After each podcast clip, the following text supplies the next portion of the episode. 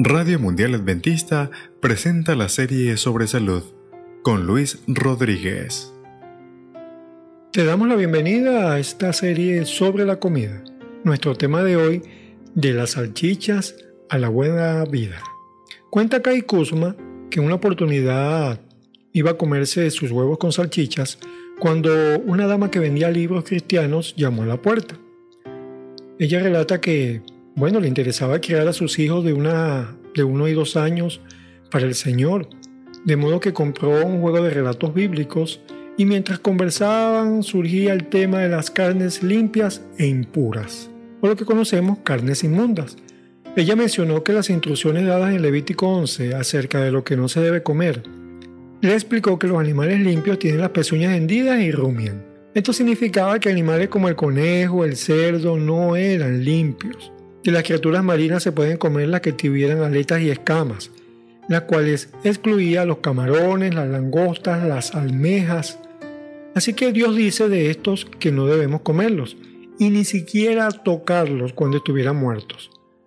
Bueno, a esta altura ella le interrumpió, pero no recuerda la visión de Pedro cuando Dios le pidió que comiera de los animales antes considerados inmundos.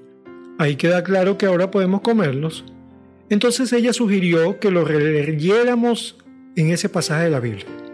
Mientras juntas leíamos el capítulo 10 del libro de Hechos de los Apóstoles, ella pudo ver que Dios estaba indicando a Pedro que ningún ser humano es sucio o inmundo. Su visión no tenía nada que ver con la comida. Así que ella quedó estupefacta.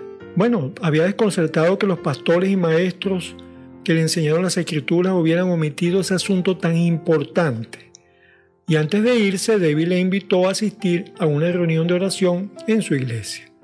Pensando ella en lo que había, lo que había hablado, volvió a, a ese desayuno ya frío y bueno, se fijó en esa salchicha de cerdo en el plato. De hecho, hubieron otras circunstancias. La habría recalentado, pero esta vez optó por tirarla a la basura.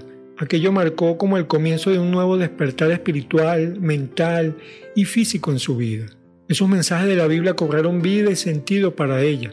Jesús pues llegó a ser lo más real que nunca había antes sentido. Gradualmente, a medida que las verdades bíblicas comienzan a formar parte de la vida y de los pensamientos, esas elecciones y perspectivas cambiaron. Esto lo hicieron ser vegetariana y como resultado desaparecieron las alergias, la fiebre del heno y allí algunos otros achaques recurrentes que desaparecieron para siempre y pudo experimentar realmente lo que era la buena vida. Alimentarse de acuerdo con el menú original del Creador ha sido una bendición para ella. Pedro le dijo, ustedes saben que a un judío le prohíbe su religión tener tratos con extranjeros o entrar en sus casas, pero Dios me ha enseñado que no debo llamar profano o impuro a nadie.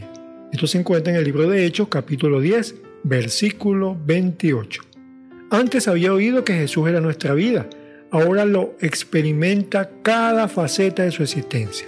Él es real. Sus preceptos son la buena vida y todo comienza cuando decides confiar en su palabra. Así que alabado sea Dios por la verdad bíblica que trae vida a quienes la aceptan. Radio Mundial Adventista presentó Serie sobre Salud. En la producción del texto, Kai Kushman y Frances Hellaber.